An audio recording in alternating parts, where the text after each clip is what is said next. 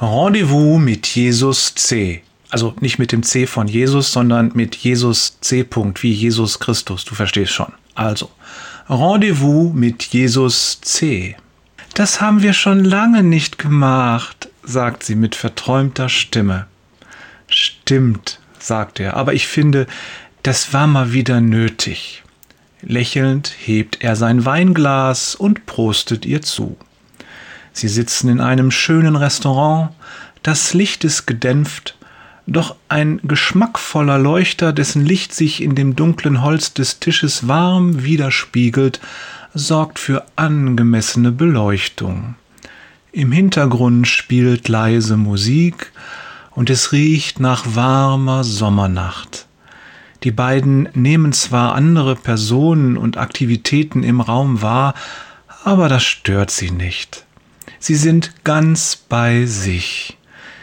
Ihr Tisch ist darauf ausgerichtet, ein Höchstmaß an Privatsphäre und Intimität zu gewährleisten.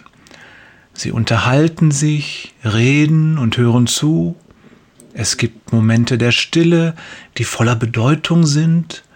Sie genießen die gemeinsame Zeit, das Beisammensein und das vertraute und persönliche Gespräch. Sie fühlen sich wohl und versichern einander ihrer Liebe. Dann haben sie das Essen beendet und verlassen den Tisch und das Restaurant. Draußen auf der Straße sind nur wenige Menschen unterwegs. Sie hakt sich bei ihm unter. Das war ein schöner Abend, sagt sie. Vielen Dank. Gerne wieder, meine Süße, antwortet er. Ihr Gespräch plätschert weiter vor sich hin, allerdings es ist weniger persönlich und zwanglos als noch eben im Restaurant. Sie sind nicht mehr für sich. Das Leben und die Welt haben sie wieder.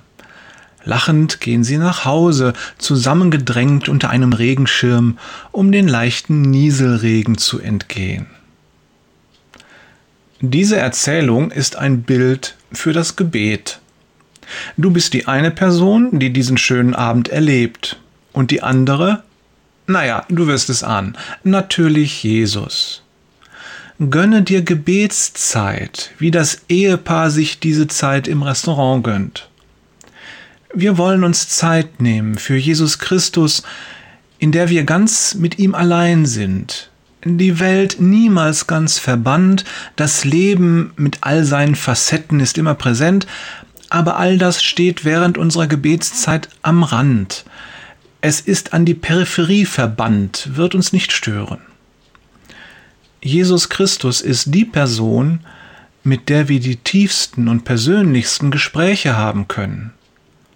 Lass uns immer wieder den Rahmen dafür schaffen, denn was er uns sagt, das erfordert unsere ausschließliche Aufmerksamkeit.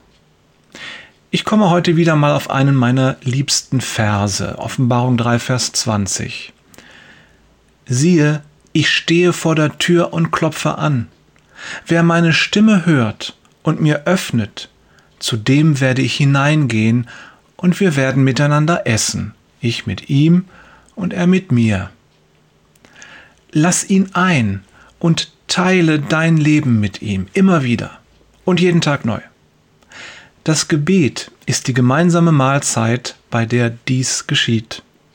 Liebe Grüße von Jörg, geht gerne essen, äh, beten, Peters und Thorsten, macht gern beides gleichzeitig, Wader. PS, die Idee zur heutigen Andacht stammt aus The Message von Eugene H. Peterson. Das ist eine Bibel, die ohne formale Sprache und Versangaben auskommt und einfach nur gelesen werden will. Ich finde sie klasse und kann sie als Ergänzung wärmstens empfehlen. Allerdings bin ich mir nicht sicher, ob es sie auch auf Deutsch gibt.